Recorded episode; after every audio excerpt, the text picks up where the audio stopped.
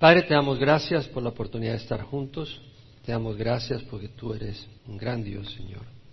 El Dios del universo que creó los cielos y la tierra. Y sabemos, Señor, de que tú estás en medio de nosotros. Porque tu palabra lo dice, donde dos o más están reunidos en mi nombre, ahí yo estoy en medio de ellos. te rogamos, Señor, que tu palabra fluya. Ministra nuestros corazones, Señor, la necesidad de cada uno de los que estamos acá. Que seas tú, Padre, porque tú eres bueno, eres el buen pastor. Y es a ti a quien buscamos, Señor. No estamos acá por Jaime, no estamos acá por Calvary Chapel, estamos acá porque sabemos que tú nos has dado tu palabra y la has transmitido, Señor, fielmente. Y, Señor, tú quieres que escuchemos tu mensaje hoy para crecer y conocer de ti, Padre. En nombre de Jesús. Amén.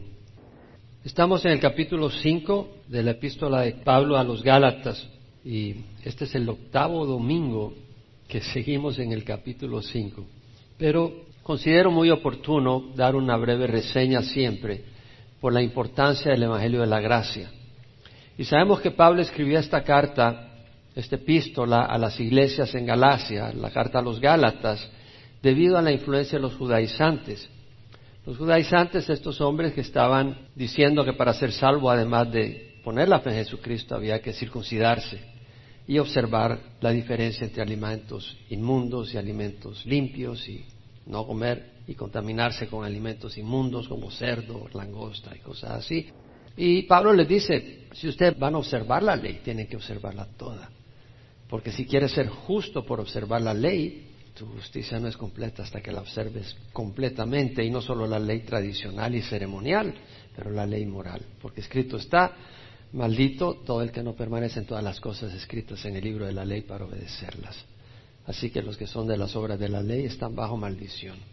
Pero, dice Pablo y nos enseña, Cristo nos redimió de la maldición de la ley, haciéndose el mismo maldición, porque escrito está maldito el que cuelga de un madero. Entonces vemos de que Cristo llevó la maldición del pecado que nos correspondía a nosotros.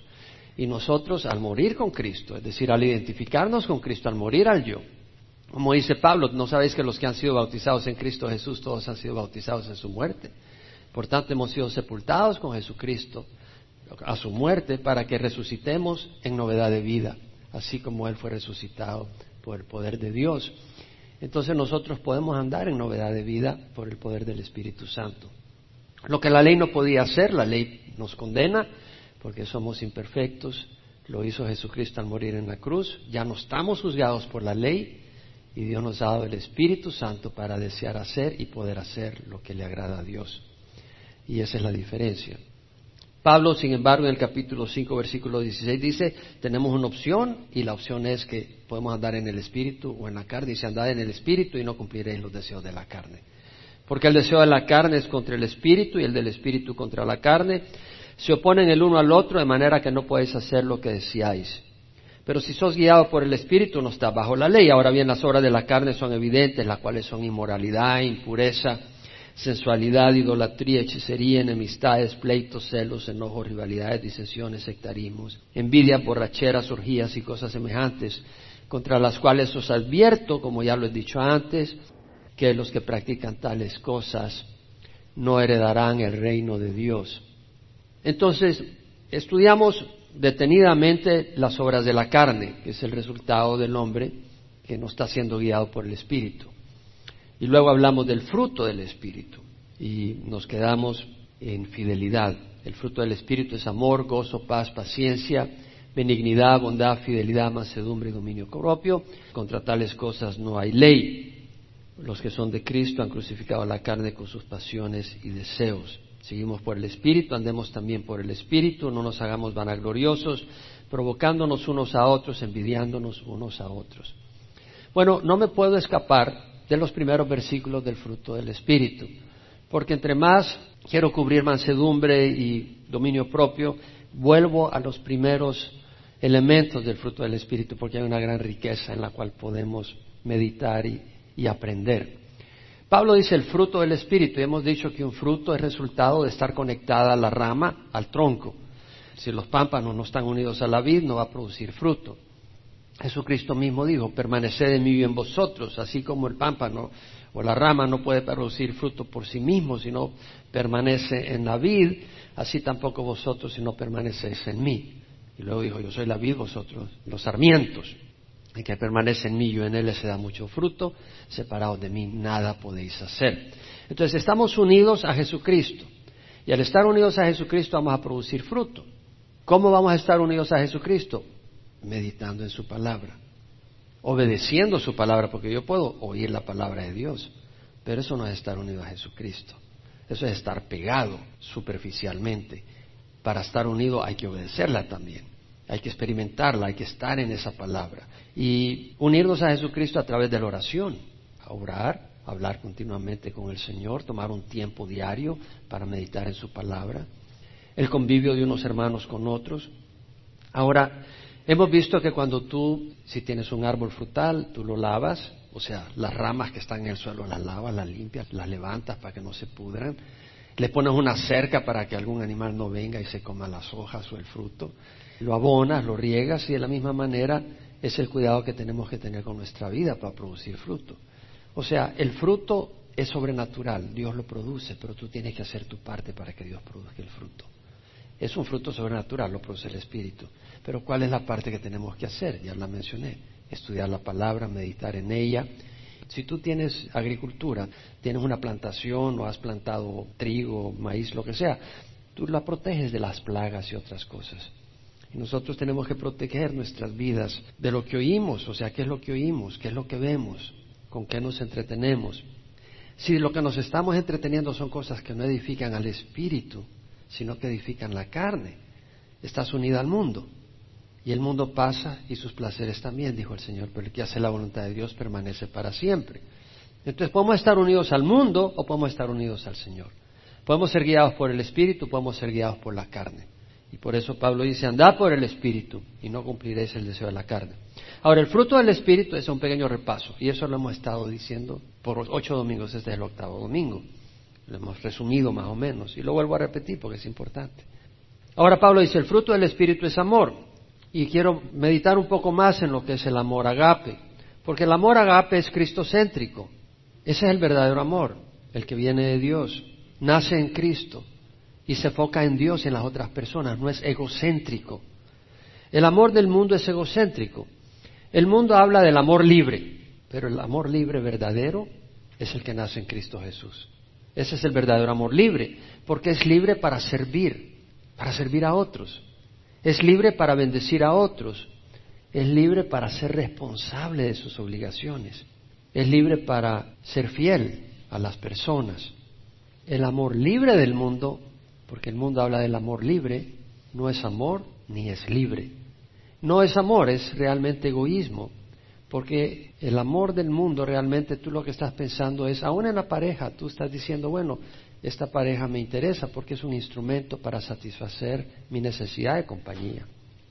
Y claro, es natural que queramos tener una compañía, pero si eso es lo único que te motiva, lo que la pareja hace por ti, cuando esa pareja se enferma, cuando esa pareja tal vez ya no es tan atractiva, tú te aburres y tú la descartas, porque ese es el amor del mundo.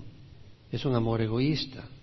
El centro de la relación eres tú. Yo estoy enamorado, sí, estás enamorado porque esa persona te hace sentir de esa manera.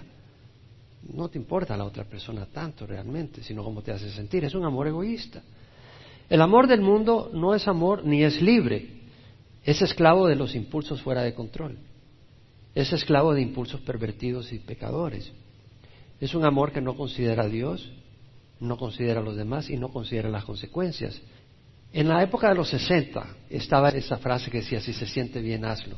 Y existía esa gran liberación sexual, en la época de la liberación sexual. Y en esa época, todo aquello que se oponía y ponía restricciones a tus expresiones sexuales se consideraba una opresión. O si esto se opone a que tú te expreses libremente sexualmente con quien tú quieras, eso es opresivo, eso no, no está bien. Bueno, ¿Cuáles son las consecuencias de la liberación sexual? De 1973 ahora han habido 55 millones de abortos en Estados Unidos. Eso no es amor, eso no es libertad realmente. O sea, el tener que matar a otras personas para poder expresarte, eso no es libertad, eso es muerte. La pornografía está causando estragos en las personas y ahora ha salido un libro. Ustedes se han dado cuenta que ha salido un libro muy famoso, Fifty Shades of Grey. Y lo que me impresiona es que ya en los círculos cristianos es donde se está circulando. Se han producido 100 millones de copias, se han traducido por todo el mundo. Y es pornografía y las personas que más lo están leyendo son las mujeres. Se está metiendo la pornografía en las mujeres. Ahora la pornografía es un serio problema en las mujeres, aún dentro de la iglesia. No me interesa leer el libro. Una vez escuché a dos personas en un programa de James Johnson, en Foco de la Familia, y una leyó el libro para poder criticarlo y la otra no lo leyó para no contaminar su mente. Y la persona que lo leyó quiso no haber tenido que leerlo, porque dice que era una contaminación inmoral. Pero pudo dar la voz de alarma dentro de la iglesia a las mujeres que es pura basura. Obviamente que contamina la manera de interpretar el sexo y la pareja. Debido al SIDA, que es resultado de la promiscuidad, en San Francisco existían las piscinas, las albercas de homosexuales, donde los baños de homosexuales, recuerdo cuando se tuvieron que empezar a cerrar. Estoy hablando de los años, a principios de los 80. 39 millones de personas han muerto mundialmente debido al SIDA. Solo en el año 2013 fueron un millón y medio de personas que murieron debido al SIDA.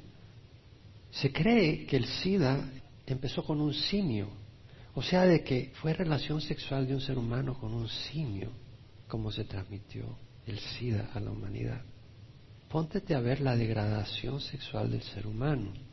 Eso no es libertad, eso es totalmente distorsión, enfermedad.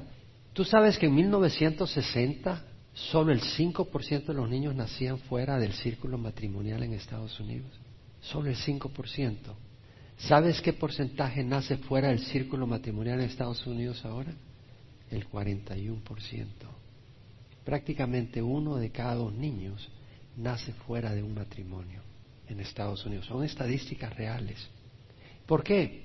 Porque ahora los hombres están menos interesados en el matrimonio, porque implica compromiso, implica responsabilidades y no están dispuestos a dar ese paso. Como resultado, en el año 2010 la tasa matrimonial en Estados Unidos se redujo un 39% comparado con 1950.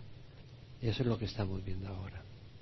Veamos la diferencia entre el amor de Dios y el amor mundano. Claro, el amor de Dios implica sexualidad y pasión dentro de una pareja, pero debe ser dentro del vínculo matrimonial para que exista toda la protección y toda la bendición de Dios. Y fuera del vínculo matrimonial es pecado y lleva condenación eterna, no es broma. Y yo no quiero pensar en el infierno, no puedes jugar con eso. Entonces el fruto del Espíritu es amor, es un fruto, pero tú tienes que hacer tu parte. ¿Qué parte haces tú? Al ir a la iglesia, al estudiar la palabra, al entenderla y al querer obedecerla, tú vas a dar pasos de amor por el poder del Espíritu Santo, porque el amor no solo es un sentimiento, son actos de una persona que está siendo guiada por el Espíritu Santo. El fruto del Espíritu es amor, gozo. Ok, quiero meditar un poco más sobre el gozo, porque es bien importante. Hemos hablado que gozo es distinto a alegría, porque alegría depende de las circunstancias. El gozo es algo profundo que causa una alegría interna que es más allá de las circunstancias y más allá de algo superficial. Es cierto que es fruto del Espíritu, pero podemos hacer nuestra parte para producir gozo. ¿Por qué hay gente en la iglesia que tiene años y nunca le ves gozosos? Porque no están haciendo su parte para que haya fruto. Hay que hacer tu parte. El fruto del Espíritu es amor, gozo. Bueno, en Filipenses 4:4 Pablo dice, regocijaos en el Señor siempre. Otra vez lo diré, regocijaos. Es un mandato. Si fuera automático, el Señor no tuviera que darnos la orden de regocijarnos. Quiere decir que hay algo que tenemos que hacer para poder recibir el gozo del Señor. Dice, regocijaos en el Señor siempre. ¿Regocijaos en quién? En el Señor. Quiere decir que tenemos que enfocarnos en el Señor. Tenemos que enfocarnos en las promesas de Dios. Tenemos que enfocarnos en la presencia de Dios. Tenemos que enfocarnos en Jesucristo y lo que significa el que Jesucristo esté con nosotros. Y cuando estemos meditando en esas cosas, Dios va a producir gozo en nosotros. Pero si no nos enfocamos en Jesucristo, No va a haber gozo en nosotros, va a haber desesperación. Pablo en 2 Corintios 13:11 dice, por los demás hermanos, regocijaos, sed perfectos, es decir, sed maduros, confortados, sed de un mismo sentir, vivid en paz y el Dios de amor y paz será con vosotros. Es decir, está dando un mandato. Hay que hacer tu parte. Es necesario experimentar gozo, pero tienes que hacer tu parte para experimentar ese gozo. Jesús mismo dijo, bienaventurados los que han sido perseguidos por causa de la justicia, porque de ellos es el reino de los cielos. Y luego dijo, bienaventurados seréis cuando os insulten y persigan por causa de mí injustamente y digan todo género de mal contra vosotros injustamente por causa de mí. Regocijaos y alegraos, porque vuestra recompensa en los cielos es grande. Está dando una razón, porque así persiguieron a los profetas que fueron antes que vosotros. O sea, vemos lo que está diciendo, bienaventurados seréis cuando os insulten y persigan y digan todo género de mal contra vosotros falsamente por causa de mí. Bueno, eso no es motivo para alegría, en un momento. Regocijaos y alegraos, porque vuestra recompensa es grande. O sea, nos está dando una razón. Es decir, en medio de la tribulación, cuando nos están persiguiendo, cuando nos están acusando falsamente, si es falsamente, tú te puedes regocijar por esa acusación por esa persecución, porque sabes de que Dios te va a recompensar.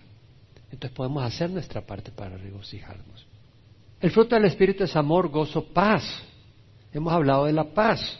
Bueno, es importante hacer nuestra parte para experimentar esa paz. ¿Por qué? Porque hay personas que están en la iglesia y no experimentan paz. Y todos nosotros tarde o temprano en alguna ocasión perdemos la paz. El problema es si nuestra vida está caracterizada por falta de paz por ausencia de paz. Número uno, te puedo garantizar algo, si tu corazón no está arrepentido, no vas a tener paz. No estoy hablando paz superficial, sino la paz interna de Dios. Porque Isaías mismo dice, el Señor, a través de Isaías, los impíos son como el mar agitado, que no puede estar quieto y sus aguas arrojan cieno y lodo. No hay paz, dice mi Dios, para el impío. Si no hay paz en tu corazón continuamente, estás totalmente agitado todo el tiempo. No puedes estar tranquilo un momento. Es porque tú no has venido a hacer la paz con Dios. Y el impío no va a experimentar la paz. La paz de Cristo no depende de las circunstancias, y ya lo hemos dicho, lo cité la vez pasada que hablamos de esto. Jesús dijo, la paz os dejo, mi paz os doy, no la doy como la del mundo. Es la paz de Jesús, mi paz os doy no la doy como la da el mundo, no se turbe vuestro corazón y tenga miedo.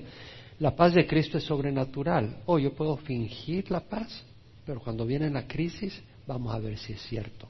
Cuando viene una enfermedad, cuando viene un problema familiar, guardas esa paz.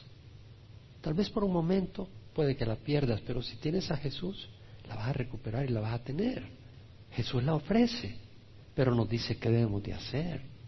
Lo vemos en Filipenses. Filipenses 4, 6 al 9, Pablo dice, por nada estéis afanosos, antes bien en todo, mediante oración y súplica, sean dadas a conocer vuestras peticiones delante de Dios con acción de gracias. Y la paz de Dios que sobrepasa entendimiento guardará vuestros corazones y vuestras mentes en Cristo Jesús. Entonces, número uno, mira lo que dice, mediante oración y súplica. O sea, antes de decir, y la paz de Dios que sobrepasa entendimiento, dice, mediante oración y súplica. Tienes que orar, tienes que suplicarle a Dios. Y dice con acción de gracias. ¿Qué quiere decir? Que debes de dar gracias, pero tú vas a dar gracias no artificialmente, no hipócritamente. ¿Qué tienes que hacer para dar gracias? Considerar lo que Dios dice en su palabra para que tú puedas decir gracias de verdad. ¿Qué dice Romanos 8:28? Sabemos que para los que aman a Dios todas las cosas cooperan para bien. Tú puedes dar gracias diciendo, Señor, este es un mal contra mí, pero va a cooperar para bien porque yo te amo. Y tú puedes decir eso. Esto tú lo vas a usar para bien. El enemigo lo trató de hacer para mi mal, pero tú lo vas a ocupar para mi bien. Entonces vemos cómo podemos venir a Dios con oración y súplica, con oración de gracias, dadas a conocer. Muchas personas quieren a conocer las peticiones a su pastor. Yo no le digo que no hables conmigo, pero yo no soy Dios. Realmente hay personas que quieren descargar todas sus cargas con el pastor. Yo no soy Dios. Tienes que aprender a descargar tu corazón con el Señor. Tienes que aprender a tomar tiempo privado y orarle a Dios. No quiere decir de que no podemos llevar y debemos llevar las cargas unos a otros y así cumplir la ley de Dios. Pero entendamos que una cosa es compartir con otro tu carga para que te ayude y otra cosa es esperar que la otra persona escuche todos tus problemas. Si el único que puede escucharte todos los problemas es Dios. Y el único que sabe tu corazón es Dios. Porque muchas veces nos quejamos, pero el problema no son nosotros, sino nosotros mismos. A Dios no lo puedes engañar. Y es importante venir y hablar con Dios. Y luego mira lo que dice. Por lo demás, hermanos, todo lo verdadero, todo lo justo, todo lo puro, todo lo amable, todo lo honrable, si hay alguna virtud, si hay algo que merece elogio, en eso meditad. Y también todo lo que habéis aprendido, recibido, oído y visto en mí, eso practicad y el Dios de paz estará con vosotros. El Dios de paz estará con vosotros. O sea, te está diciendo qué debes de hacer. Todo lo verdadero, todo lo justo, todo lo puro, todo lo amable, todo lo honrable, si hay alguna virtud en él, en eso meditad. ¿En qué meditamos? ¿En qué ponemos nuestra mente? Y eso es importante. Y luego Pablo dice, y lo que habéis aprendido y recibido y oído y visto en mí, eso practicad. O sea que hay que practicar las cosas que Dios nos ha enseñado. Tenemos que practicar esas cosas. Si no practicamos esas cosas, no vamos a experimentar la paz de Dios, pues estamos en desobediencia. Y Dios nos va a ayudar a practicarla. Entonces el fruto del Espíritu es amor, gozo, paz, paciencia. Dijimos que la paciencia es lentitud en vengarse, es lentitud ante la provocación. Benignidad, hablamos de la benignidad, que quiere decir amabilidad, cortesía hacia otros, una actitud amable, no ruda ni ofensiva, sino cordial y gentil.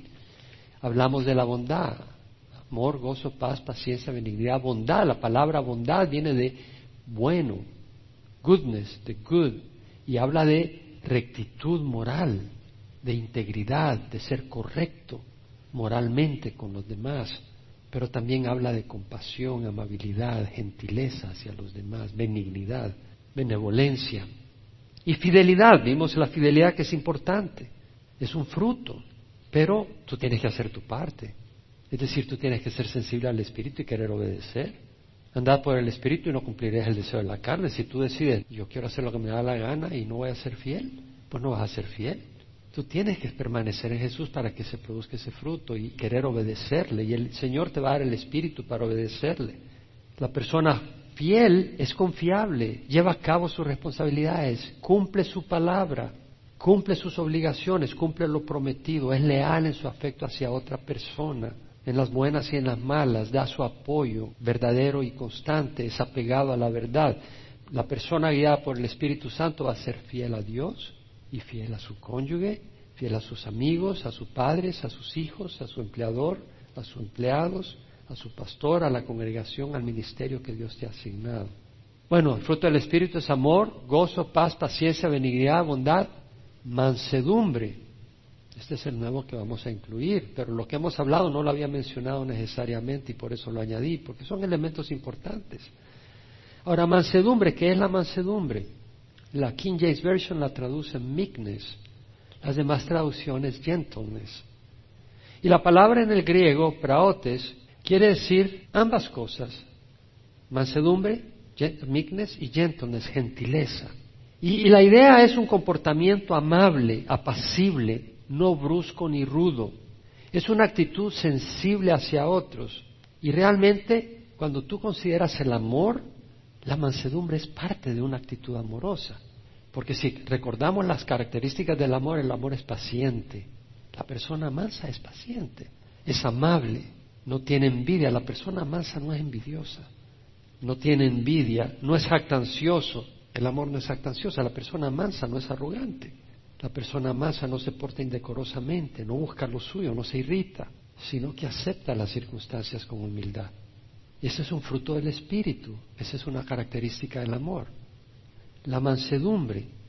La mansedumbre es amabilidad y gentileza expresado en un espíritu de humildad sincera. Ahora, mansedumbre no es lo mismo que amanerado, ni afeminado, ni cabizbajo, ni deprimido, ni aplastado, ni cobarde. No van juntas esas dos relaciones.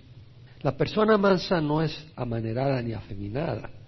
Si es afeminada y amanerada, tiene problemas con Dios, porque eso es un pecado. En 1 Corintios 6, 9, Pablo dice, ¿no sabéis que los injustos no heredarán el reino de Dios? No os dejéis engañar ni los inmorales, ni los idólatras, ni los adúlteros, ni los afeminados, ni los homosexuales, etcétera, etcétera, etcétera, heredarán el reino de los cielos.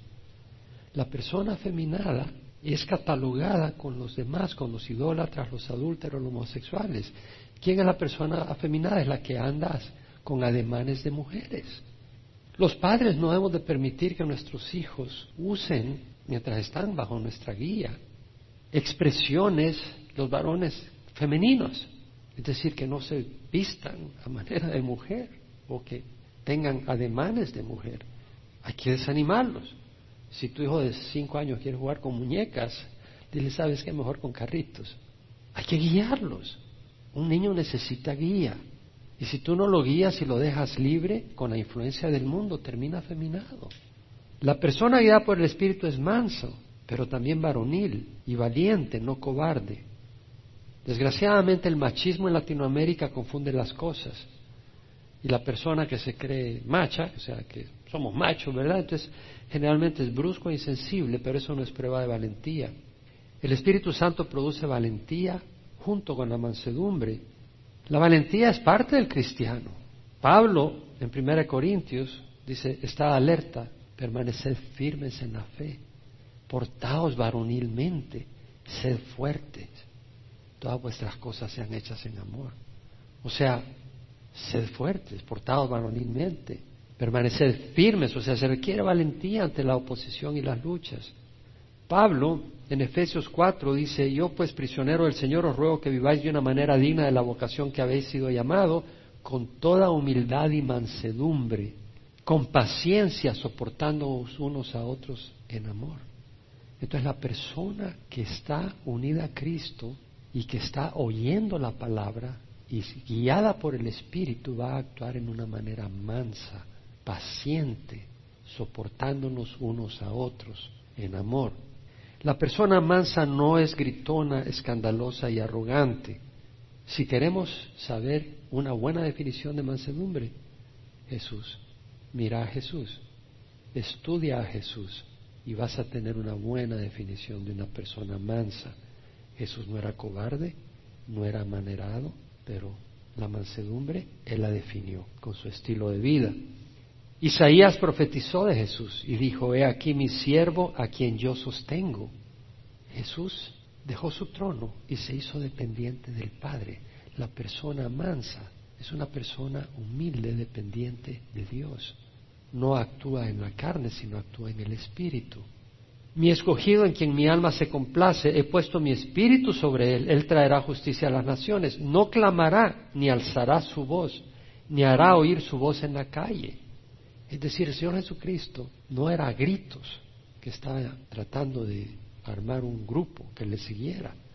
Era su compasión, su amor, su preocupación, la palabra de vida que traía. No quebrará la caña cascada. El mundo, si te ve medio quebrado, se paran encima para ellos crecer. No seamos así nosotros. Ni apagará el pabilo mortecino. Si ve a alguien que se está apagando, se van a gloria porque él tiene un poco más de fuego. Pero Jesús no hacía eso, Jesús soplaba ese pabilo mortecino para darle vida. Eso es lo que debemos de hacer como personas mansas. Con fidelidad traerá justicia. La persona mansa, ejemplarizada en Jesús, fue fiel. Se requiere valentía para ser fiel. Se requiere poner a muerte la carne. Y no se desanimará ni desfallecerá. Se requiere valentía y fortaleza para no desanimarse ni desfallecerse. ¿Dónde obtienes esa fortaleza? En arrepentimiento. Isaías dice, en arrepentimiento y reposo seréis salvo. En quietud y confianza está vuestro poder, pero no quisiste. No tienes fuerza para seguir porque no te has arrepentido. Tienes que arrepentirte. La persona mansa no quiere decir miedosa ni aguada, porque a veces confundimos. Pablo a Timoteo escribió, no nos ha dado Dios espíritu de cobardía, sino de poder, amor y dominio propio. Dios nos ha dado un espíritu de poder para caminar en rectitud. No poder para levantar 200 libras, eso no es lo que es importante. poder para caminar en rectitud y no dejarse vencer por las luchas. Vamos a Juan 13 y veamos un ejemplo en mansedumbre. ¿Por qué permanezco en estas cosas? ¿Sabes por qué? Jesús dijo, si alguno no permanece en mí, es echado fuera como un sarmiento y se seca. Y lo recogen, los echan al fuego y se queman. Lo que estamos diciendo es que el fruto es lo que Dios quiere en nosotros. Y si no hay fruto en nuestras vidas, esa rama es cortada, esa rama se seca, esa rama es echada al fuego. Y estamos viendo el fruto que va a haber en nuestras vidas. Pero no digas, bueno, yo voy a la iglesia, me siento ya con eso. Bueno, vienes a la iglesia, eso es importante para que haya fruto. Pero ¿qué resto de la semana? ¿Qué haces tú para estar conectado con Jesús? ¿Tomas tiempo para leer la palabra? ¿Tomas tiempo para orar? ¿Tomas tiempo para arrepentirte y pedirle a Dios perdón? ¿Tomas tiempo para orar a Dios y decirle, Señor, ayúdame? Señor, necesito tu ayuda. ¿Obedeces? ¿Eliminas de tu vida esas influencias que sabes que te botan? ¿Esas plagas, por decirlo así? ¿Le pones una cerca a tu vida para que esos animales no vengan y se coman el fruto que es para Dios? No quiere decir que te aísles del mundo, pero sabes que el Señor Jesucristo dijo, no des las perlas a los cerdos. Y Dios te ha dado a ti el Espíritu Santo y te ha dado una vida para que la presentes a Él como un aroma agradable. No se la des a Satanás, no la tires al lodo. Y eso es lo que el Señor dice. Entonces, si vemos en Juan 13, vemos el ejemplo de mansedumbre de Jesucristo.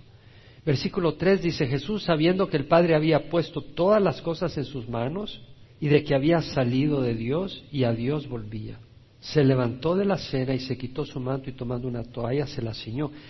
Dios le había puesto todas las cosas en sus manos, pero ¿qué hizo Jesús? No las usó para escapar, las usó para servir a otros.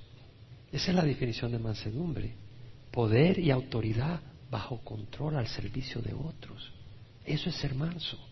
No es falta de poder, Jesús tuvo poder, el del Espíritu Santo. Jesús tenía autoridad dada por Dios, pero la usó para servir y luego dice, se levantó de la cena, se quitó su manto y tomando una toalla se la enseñó. Existía el manto externo y luego la túnica interna. Se quitó el manto externo, se quedó con la túnica interna por decencia, no se iba a desnudar, y luego se puso un manto, una toalla, y se puso a lavarle los pies a los discípulos. Ahora tenemos que entender que en ese tiempo eso tenía un gran significado, porque primero en los caminos polvorientos, el calor y todo eso, los pies los tenían mugrosos de polvo y cansados. Y segundo, era costumbre que el esclavo de menor rango en tu casa, si tenías esclavos, era el que te lavaba los pies a ti o a tus invitados. Eso era real, es decir, tener a la persona de menor rango era el que te lavaba los pies. Y de hecho ninguno de los apóstoles en la última cena tomó esa posición. No había ningún siervo y ninguno de ellos quiso tomar esa posición. Y Jesús la tomó. Él agarró la toalla y empezó a lavar los pies a los discípulos. Y vemos que comenzó a lavar los pies de los discípulos y a secárselos con la toalla que tenía Señor. Entonces llegó a Simón Pedro y este le dijo, Señor, ¿tú lavarme a mí los pies? Señor, lo que estás haciendo es bajo.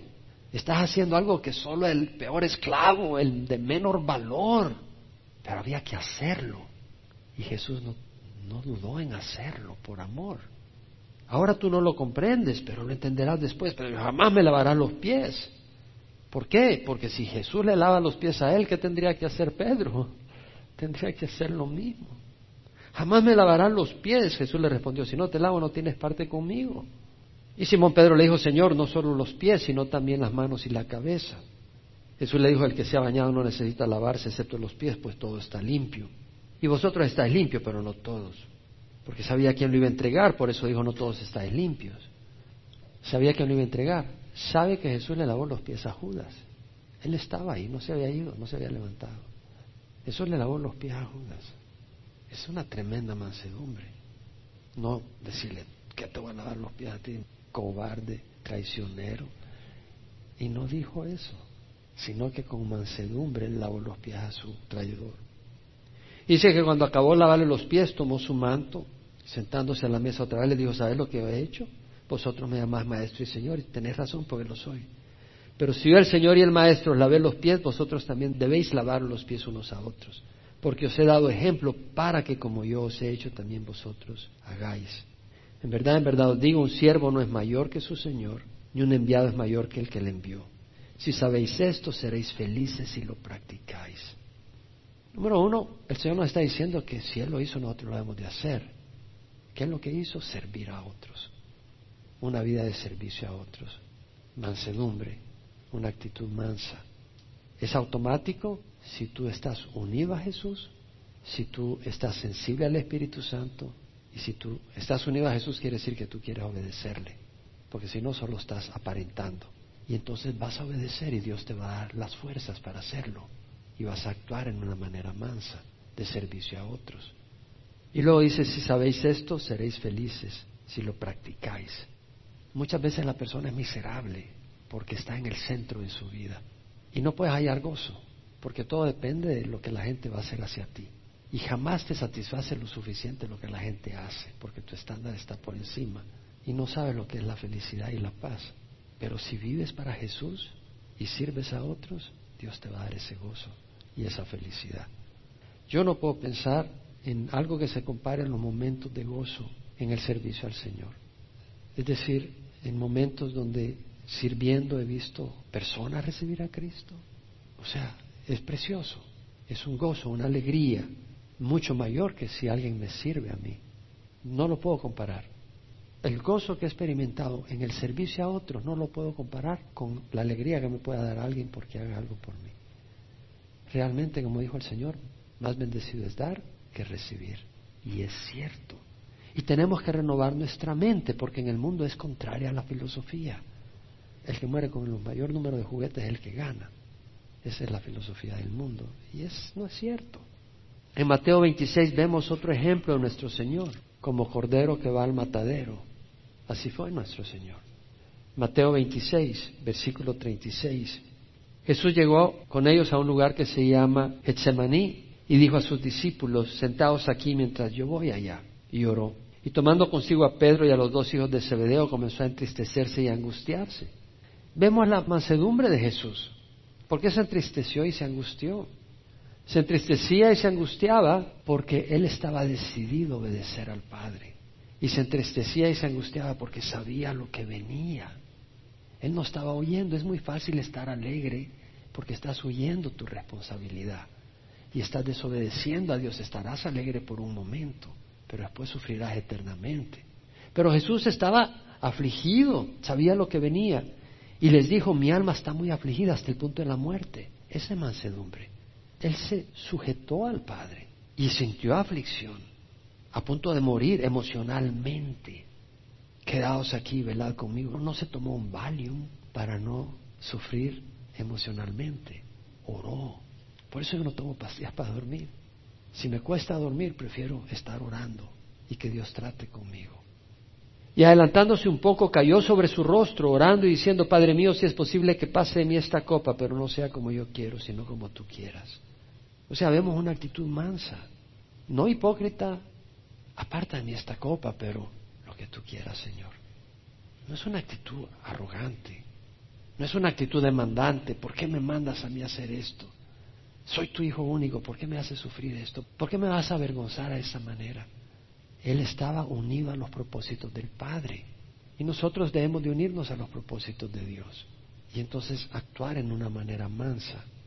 ¿Cómo? Buscando entender de que muchas veces no entenderemos, pero podemos confiar y obedecer. No solo cuando entendemos. Esa es mansedumbre. Y luego dice dominio propio. Y la palabra acá en inglés es self-control. La palabra quiere decir dominio propio en el griego principalmente se refiere a dominio de sus deseos sexuales, de sus pasiones sexuales. Y es interesante porque los hombres pueden dominar bestias salvajes, puede gobernar poblaciones de millones, puede controlar la energía atómica, pero no puede controlar la lengua, no puede controlar los apetitos carnales, la glotonería o los apetitos sexuales. Nadie de nosotros aparte de la ayuda del Espíritu Santo. Y creo que la estrategia es clara. Pablo dice, andad por el Espíritu y no cumpliréis el deseo de la carne. ¿Qué quiere decir andar por el Espíritu? Conéctate a la palabra de Dios. Llénate de tu palabra de Dios. Jesús dijo, las palabras que he hablado son Espíritu y son vida. Y decide en tu mente a quién vas a seguir, a la carne o al Espíritu. Y si decides seguir a Dios, los que son guiados por el Espíritu de Dios, los tales son hijos de Dios. Si vas a ser guiado por el Espíritu de Dios, eres hijo de Dios y Él te va a dar las fuerzas. Porque si alguien está interesado en que tú triunfes en las cosas de Dios, es Dios. Y Él sabe que tú no puedes. Por eso ha dado el Espíritu Santo. Hechos 1.8. Recibiréis poder cuando el Espíritu Santo descienda sobre vosotros. Y seréis mis testigos en Jerusalén, Judea, Samaria, hasta los extremos del mundo. Recibimos el Espíritu Santo para no estar en el lodo. ¿Quiere decir que nunca vamos a perder la paciencia? Sí, la vamos a perder. ¿Quiere decir que siempre vamos a estar con la lengua bajo control? No, muchas veces regaremos, pero no va a ser nuestro estilo de vida. Y hay cosas que tenemos que tener mucho cuidado, porque hay errores que son muy dramáticos. Si tú te deslizas junto a un precipicio, ese error es muy distinto a que si tú tropiezas y te terminas recostando contra la pared. Hay errores que son muy graves. La fornicación es uno de ellos. El adulterio son errores que tienen consecuencias devastadoras a la familia y aún en la persona. Y tenemos que evitarlos a toda costa. Y hay muchos en nuestra vida que tenemos que tener cuidado. Realmente el camino del cristiano requiere vigilancia. Jesús dijo, velad y orad para que no entréis en tentación. El espíritu está dispuesto, pero la carne es débil. Tenemos que orar. Y luego dice, contra tales cosas no hay ley. Bueno, no estamos bajo la ley. La ley produce condenación. La ley no nos transforma, nos hace ver que somos imperfectos. Estamos bajo la gracia. No estamos juzgados por la ley si es que somos guiados por el Espíritu. Ahora bien, dentro de las iglesias existe el legalismo. Fíjate lo que dice el Señor, contra tales cosas no hay ley, pero entre las iglesias se forma el legalismo. Personas que dicen, no, para ser aprobado tú tienes que traer una falda que llega hasta el tobillo. No quiere decir que tienes que venir en bikini a la iglesia tampoco, pero tengamos que tener cuidado a dónde definimos las cosas. No puede usar perfume la mujer, no puede usar lipstick o make-up, o el hombre tiene que venir de corbata, o tradiciones que pones y es más fácil ser justo de esa manera que estar conectado a Jesucristo y dar fruto del Espíritu. Un par de leyes y dice yo soy justo. ¿No hacían eso los fariseos? Se creían justos. ¿Por qué? Externamente tenían una apariencia pero, ¿qué hizo Jesucristo? Ellos acusaron a Jesucristo de no cumplir sus leyes. Condenaron a Jesucristo por no estar al estándar de sus leyes, pero estaban equivocados, porque Jesucristo estaba cumpliendo toda la ley. Porque toda la ley se resume en amar a Dios sobre todas las cosas y al prójimo como a ti mismo. Y es más fácil decir, ok, voy a venir con corbata a la iglesia, que morir a ti y amar al prójimo. Eso es mucho más fácil. Entonces la persona legalista pone reglas porque de esa manera se siente justa. Pero la persona que es guiada por el Espíritu, ¿a dónde te envía el Espíritu? ¿A dónde te lleva? A la cruz, a morir a ti, a vivir a otros, a vivir para otros. La carne no le gusta eso. Y el vivir en el Espíritu no lleva vanagloria. Gracias a Dios, porque si alguien ha de glorificarse es Jesucristo, Dios. Cuando andas en el Espíritu vas a gloriar a Dios. Pero el que es legalista se siente superior a ti. Porque él llegó con corbata a la iglesia, entonces él honra a Dios más que tú, supuestamente. O ella no usa joyas, entonces ella es una mujer pura, ¿no? Pero con la lengua se anda comiendo medio mundo. Puro chisme. Jesús mostró amor divino, compasión al pecador, ternura por la prostituta arrepentida, misericordia por los marginados y despreciados, compasión por los enfermos.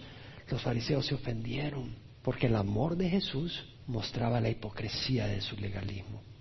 Realmente el fruto del Espíritu es amor, gozo, paz, paciencia, benignidad, bondad, fidelidad, mansedumbre y dominio propio. Contra tales cosas no hay ley. Esa es la vida abundante y la vida libre. Jesús prometió vida abundante. Ese es un amor sano. Ese es un gozo verdadero. Esa es una verdadera paz. Esa es una paciencia que solo Dios puede dar a través del sufrimiento. Cuando ya sientes que quieres tirar la toalla, pero amas a Jesús y dices, permanezco, estás aprendiendo paciencia, perseverancia, benignidad, bondad, fidelidad. Eres fiel. Cuando antes no tenías el poder para mantenerte en una situación, hoy lo haces, porque es la voluntad de Dios y te mantienes fiel por el poder de Dios. Y luego dice, los que son de Cristo han crucificado la carne con sus pasiones y deseos. Has crucificado la carne con tus pasiones y deseos, eres de Cristo. Si eres de Cristo, has crucificado la carne con tus pasiones y deseos. Eso no es religión. Eso es mansedumbre, Eso es obediencia. Pablo dijo, con Cristo he sido crucificado, ya no soy yo el que vive, más Cristo vive en mí. Yo estoy convencido, yo la riego seguido, pero mucho menos que hace diez años. Y estoy ahora más crucificado que hace diez años. Sí, porque cada vez aprendes a que Dios te lleva a otros niveles donde antes no te llevaba. Es un proceso. Pero a mí me preocupa en la iglesia aquellas personas que tienen cinco años de estar con nosotros, diez, quince tal vez, y están acá. ¿Sí? No puede ser así. Tú tienes que ir subiendo, siendo transformado de gloria en gloria, de gloria en gloria. Y si tú estás estacionario, tú estás yendo en retroceso. ¿Y sabes en dónde tienes que crecer? En el conocimiento del Señor y en expresar eso en tu vida, en obediencia. ¿Y cómo va a ocurrir eso? A un nivel de crucifixión. El Señor te va mostrando áreas que tienes que crucificar. Pero no vas a estar en un espíritu de condenación, porque la condenación de quién viene? Del demonio. El demonio condena. Cuando alguien te condene, recuerda, ese es un instrumento del diablo. ¿Quién es el que acusa a los escogidos de Dios? Dios es el que justifica. ¿Quién es el que condena? Cristo Jesús, el que murió, más aún que resucitó, que está en la diestra del Padre y que intercede por nosotros. No quiere decir de que tú no vas a ayudar a un hermano que está en pecado a que vea su pecado para que venga el arrepentimiento. Tenemos que hacer eso porque Dios nos llama a que nos ayudemos unos a otros. Pero la condenación, Jesús vino a darnos esperanza. Y realmente la mejor manera de poder vivir la vida de Cristo es que Cristo la vive en nosotros y morir y ser crucificados. Y luego Pablo dice, si vivimos por el Espíritu, andemos también por el Espíritu. Hemos obtenido un nuevo nacimiento a través del Espíritu Santo. Pero no basta. No basta nacer de nuevo. Hay que caminar en el Espíritu. Si no, no estamos permaneciendo. Y el que no permanece, ¿qué va a pasar? Se seca, se quita, se tira al fuego. Tenemos que caminar en el Espíritu. Si vivimos por el Espíritu, andemos también por el Espíritu. Y luego Pablo dice, no nos hagamos vanagloriosos, provocándonos unos a otros, envidiándonos unos a otros. Pablo dice, no nos hagamos vanagloriosos. En otras palabras, no nos estemos exaltando a nosotros mismos. ¿Realmente no cree usted que es absurdo que nos exaltemos a nosotros? Yo creo que es absurdo, pero todos tenemos esa tendencia, ¿no? Y todos de una o de otra manera lo hacemos inconscientemente muchas veces, pero yo espero que en la medida que vamos caminando a la luz de Dios, al único que exaltamos al Señor. Porque si tú estás cerca de Jesús, ¿qué es lo que va a pasar? A Él lo vas a exaltar. Tú te vas a arrodillar vas a decir, Señor, tú eres maravilloso. Y Pablo dice, no nos exaltemos, no nos hagamos vanagloriosos. Y luego dice, provocándonos unos a otros, envidiándonos unos a otros. Provocándonos unos a otros, sí. No en el mundo la gente viene y quiere mostrarse que son superiores a los demás y provocar. Entra si quieres ser el gallo de la fiesta. Y ya el otro dice, no, yo soy el gallo de la fiesta. Y el otro ya quiere ser el gallo de la fiesta. Provocándonos en una actitud arrogante o envidiándonos. Cuando hablamos, ¿por qué decimos lo que decimos? ¿Para exaltarnos? Ah, no, tú agarraste un pescadito, pero yo agarré uno así, mi hermano. Exaltándonos. Ah, tuviste problemas. No sabes lo que son los problemas. Yo te voy a contar los problemas que yo tuve y de las que salí victorioso nos vanagloriamos. ¿Tú tienes una iglesia? Sí, sí, yo pastor una iglesia. ¿Cuántos miembros? Cien. yo tengo una congregación de mil. Vanagloriándonos, envidiándonos uno a otro. Andad por el Espíritu y no cumpliréis el deseo de la carne. Es un mandato. Andad por el Espíritu y no cumpliréis el deseo de la carne. Porque el deseo de la carne es contra el Espíritu y el del Espíritu contra la carne y se oponen el uno al otro para que no hagáis lo que deseáis. Pero si sos guiado por el Espíritu, no estás bajo la ley. Es decir, si sos guiado por el Espíritu es porque eres hijo de Dios. Y a la ley no se aplica. Entonces no te motiva el miedo a romper la ley. Lo que te motiva es el amor a Jesús. Y Él te ha dado el Espíritu Santo. Y tú quieres y puedes hacer las cosas de Jesús que terminan cumpliendo la ley. Lo que la ley no podía hacer lo terminó haciendo Jesús al enviar al Espíritu y morir en la cruz por nosotros. Porque las obras de la carne son evidentes. Inmoralidad, impureza, sensualidad, idolatría, hechicería, enemistades, pleitos, celos, enojos, rivalidades, disensiones, sectarismos, envidias, borracheras, orgías y cosas semejantes contra las cuales os advierto, como ya os lo he dicho antes, que los que practican tales cosas no heredarán el reino de Dios. Mas el fruto del Espíritu es amor, gozo, paz, paciencia, benignidad, bondad, fidelidad, mansedumbre, dominio propio. Contra esas cosas no hay ley, porque los que son de Cristo han crucificado la carne con sus pasiones y deseos. Vamos a cerrar los ojos. Yo espero que no me mires a mí, pero que oigas la palabra en tu corazón. Y qué lindo que Dios nos ha dado un llamado hermoso. Y qué lindo que Dios nos ha dado su Espíritu Santo. Y qué lindo que Dios nos ha enseñado y nos ha advertido. Podemos guiarnos por la carne o podemos ser guiados por el Espíritu. Si tú quieres ser guiado por el Espíritu y tú quieres obedecer al Señor, ahí donde estás, dile Señor, esa es mi decisión. Si hay alguna área que estás practicando que no agrada a Dios, pídele a Dios perdón, porque los que practican tales cosas no heredarán el reino de Dios. Y si quieres experimentar el fruto del Espíritu, tienes que hacer tu parte, estar unida al Señor, regar el árbol, fertilizarlo, protegerlo de plagas. Hoy el Señor te está hablando en alguna área, respóndele a Él. Te invito a que vengas a la presencia del Señor en tu privacidad, ahí donde estás, y habla con el Señor. Si es una decisión en tu corazón de dejar algo que no es de Dios, si es una petición y un clamor de clamar a Dios que te ayude, si es la necesidad de perdonar o ser perdonado, es lo que Dios te hable.